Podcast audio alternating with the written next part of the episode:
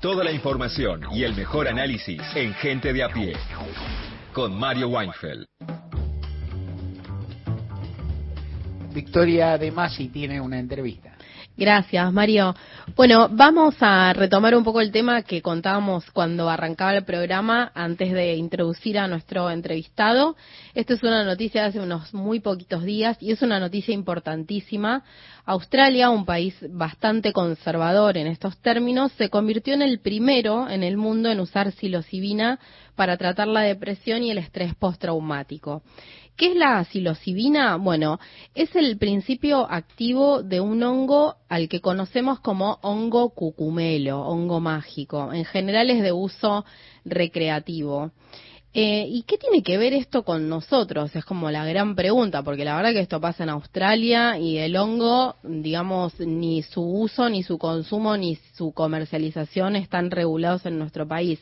Bueno, la noticia es que el Estado, a través del CONICET, eh, becó a un médico clínico argentino, con él vamos a hablar, que va a investigar el uso de la psilocibina en pacientes cuyo diagnóstico es eh, cáncer y que están atravesando un periodo de depresión o ansiedad a partir de el diagnóstico que recibieron. Estamos en comunicación telefónica entonces con Ain Stolkiner, eh, soy Victoria de Masiaín, ¿cómo estás? Hola Victoria, ¿cómo andas? Muy bien yo. Muy bien.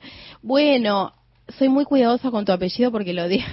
No sé por qué el apellido de Ain me cuesta y lo doy vuelta un montón de veces, así que, pero lo dije bien, es Ain Stolkinar, sí, bueno.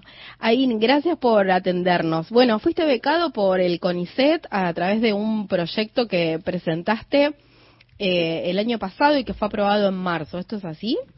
Correcto. Bien, Y contanos de qué se trata el proyecto. Bueno, el proyecto se trata de seguir la línea de investigación que se estaba dando en Estados Unidos, en la Universidad de Johns Hopkins, que es una universidad muy importante de medicina, en el que ya en el 2016 publicaron un trabajo en el que a pacientes con un diagnóstico de cáncer que ponen en riesgo la vida y que están sufriendo depresión y o ansiedad, asociada a ese diagnóstico, a ellos, los, trataron con, con psilocibina, que es un alucinógeno que, como dijiste vos, eh, viene se, encuentra naturalmente en muchas especies de hongos que crecen en todo el mundo y que usado de la forma correcta la psilocibina puede inducir experiencias de alto significado espiritual que eh, pueden ser útiles para tratar depresión y ansiedad y ellos publicaron esto en 2016. Encontraron que el 80% de los pacientes que estaban sufriendo depresión asociada al cáncer tenían mejoría en los síntomas y 60% eh, tenían remisión, es decir, se le volvían a la normalidad los síntomas, se le iba por completo y que esta mejoría se mantenía en el, en el, a lo largo de seis meses de seguimiento. Y lo que era muy interesante es que encontraron que lo que se asociaba a esta mejoría no era puramente el efecto de intensidad farmacológico de la psilocibina, sino el tipo de experiencia que se puede inducir con la psilocibina, que como dije es una experiencia de tipo espiritual, una experiencia de tipo mística, y que es esta experiencia lo que me dio los efectos terapéuticos. Entonces nosotros queremos seguir esa línea de investigación, propusimos un protocolo que apunta a seguir de cerca lo que hicieron ellos, pero tratando de mejorarlo aún más, mejorando posiblemente la el porcentaje de pacientes que responden al tratamiento y disminuyendo los pequeños efectos adversos que se ven en algunos pacientes. Eh, la idea nuestra es combinar los protocolos que usaron ellos de, con psilocibina con retiros de meditación en silencio de varios días. Y bueno, hay buenas razones para pensar que la meditación puede combinarse con la psilocibina para potenciar, para tener sinergia eh, y poder inducir aún más eh, experiencias eh, espirituales que puedan ser terapéuticas. Para poner en dimensión la, importancia de esta investigación, te pido que nos cuentes cuáles son esas sensaciones físicas o, emocionales que siente una persona que fue diagnosticada con cáncer. Bueno, la depresión es, es, mental y es física, como dijiste. Eh, las personas con depresión se sienten tristes la mayoría de los días, pierden la, capacidad de sentir placer, tienen menos energía para hacer cosas, se sienten desganados, frecuentemente tienen problemas para dormir, para prestar atención, frecuentemente cambios en el apetito, eh, muchas veces se acompañan de problemas físicos, dolores o malestar físico. Eh, y, la ansiedad también es un, trastorno del ánimo en el que las personas se sienten agitadas, se sienten mal, eh, nerviosas, no pueden parar de preocuparse. entonces, los psicodélicos, la psilocibina lo que hace es traer a la superficie estos problemas de forma que una persona que está dispuesta a enfrentarlos con ecuanimidad puede atravesar esa experiencia de esta forma eh, encontrar cierta mm, cierto alivio a esos síntomas. los problemas que tenemos y que no, no enfrentamos y no terminamos de entender no, no los podemos superar. Los psicodélicos, la palabra psicodélico quiere decir poner en manifiesto la mente entonces, al poner a manifiesto el, funcionamiento de estos problemas, se pueden muchas veces resolver estos síntomas. Bien, si recién nos enganchás, estamos hablando con Ain Stolkiner, es médico clínico, ha ganado una beca por un proyecto de investigación, eh, seguimos en, comunicación, en diálogo con él. Me parece que está bueno lo que estás haciendo, esto es una intervención personal barra profesional, porque siempre eh, atendemos o pensamos que hay que curar las enfermedades, pero nos cuesta un poco pensar cómo acompañar a esas personas que están atravesando un diagnóstico em, que por ahí, digamos, es reversible, pero no en todos los casos. Em, la pregunta que sigue tiene que ver con una cuestión por moral. ¿Por qué las sustancias de origen natural tienen tanta resistencia? ¿Tienen controles tan estrictos? Porque la psilocibina, en todo caso, es de un hongo que, que crece sin demasiado trabajo, ¿no?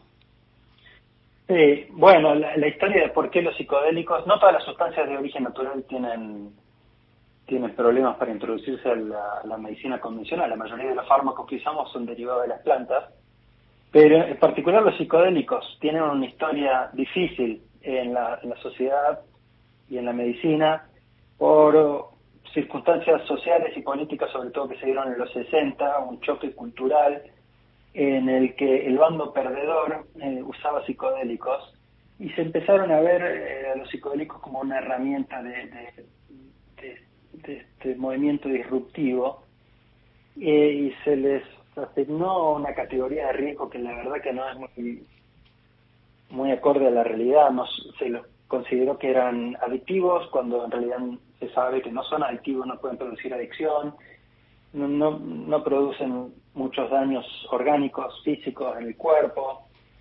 Pero bueno, eh, se los consideraba muy peligrosos posiblemente por desconocimiento también desde esa época.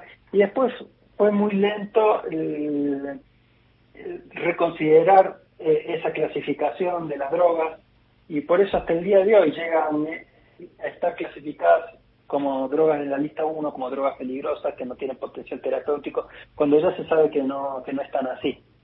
Pero sí, como, como decís vos, aunque es, bueno, el hecho de que sea natural o sintético, el LSD es más bien sintético, no, no cambia mucho, hay muchas sustancias de origen natural que son muy peligrosas muchas sustancias que de origen de laboratorio que, que no son muy peligrosas, eh, tiene más que ver con la, potencia, la peligrosidad, con el tipo de uso que se le da, con la dosis que se toma, ese tipo de cosas. Bien. Eh, el proyecto ya está aprobado, eh, fue aprobado en marzo. Te pregunto si ya está en marcha. Bueno, están en marcha algunos procesos y otros no. tenemos todavía alguna, algunos trámites que sortear con la importación de la sustancia de la psilocibina, porque bueno, el hecho de que todavía es una droga que está altamente controlada, no solo en nuestro país, sino en los países que la producen, hace difícil pasarla por la aduana, importarla, lo hace caro también de, producir y, y bueno, esas cosas llevan cierto tiempo, ¿no? Porque son, son trámites que no se han hecho antes en el país Entonces no hay mucha jurisprudencia, no hay un formulario que ya esté hecho y que haya que llenar. Hay que empezar de cero para, para lo que se requiere mucha voluntad política. Y bueno, en un momento en el que estamos cerca de las elecciones, eh, quizás es un poquito más difícil, pero mm, así que eh, todavía no empezamos, no está en marcha con los pacientes. Pero bueno, sí está en marcha el proceso de negociación de, de los presupuestos, en dónde vamos a trabajar, eh, estamos eh, afinando aspectos sobre el protocolo, eh, estamos eh, escribiendo distintos papers y reviews que están relacionados con este trabajo, nos estamos comunicando con profesionales en el exterior que podrían entrenar a los profesionales que van a trabajar con los pacientes aquí. desde ese lado sí está en marcha. Bueno, a ver si podemos ayudar un poco desde acá.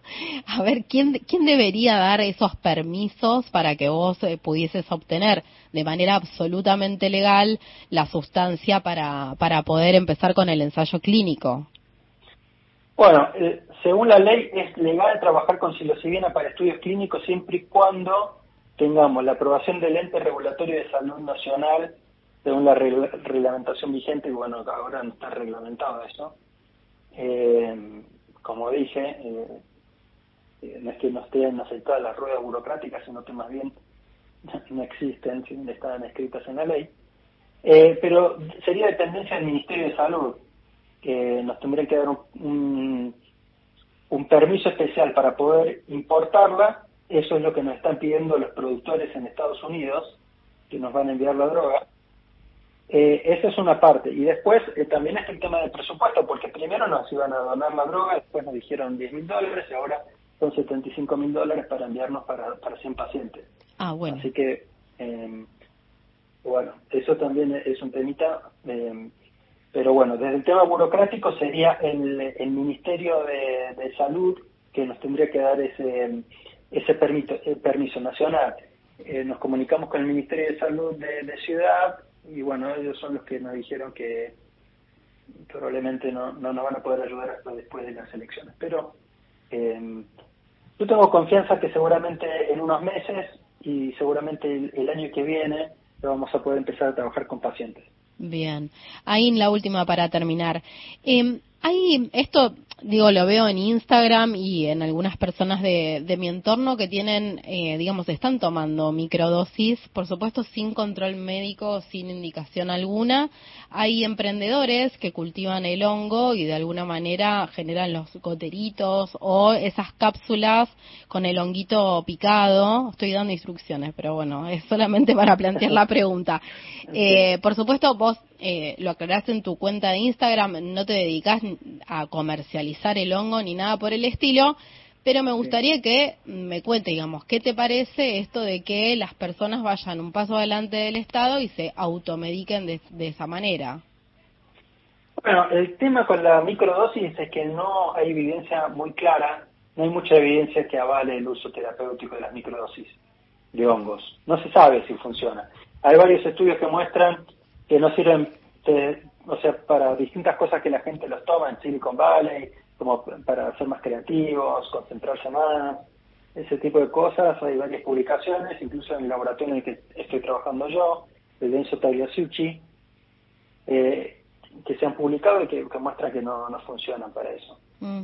Entonces, probablemente sean seguros eh, en el sentido de que si, ya se sabe que las dosis altas, la macrodosis de hongos, no, no son dañinas en la mayoría de los casos, si, si la persona los toma de forma supervisada, al menos en un contexto clínico, pero seguramente las microdosis no, no, no sean un riesgo importante para la salud pública.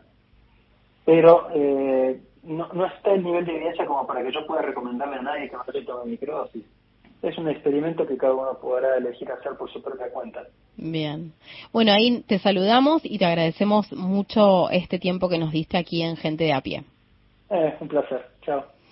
Bueno, Mario, eh, los hongos están de moda. Eh, solamente un datito para cerrar. El 16 y 17 de septiembre se va a realizar la Expo Fungi. Es la primera exposición sobre hongos que se hace en la Argentina. Además de que la gastronomía, la indumentaria y otros tipos de, de estudios están fijándose en este honguito eh, incluso como decoración. Ah, interesante. Mundos que desconozco. Bueno, viste, yo te Universo, traigo, claro. te, te traigo cosas nuevas. ¿Cómo que eso? Claro que sí. Gracias, Victoria, además.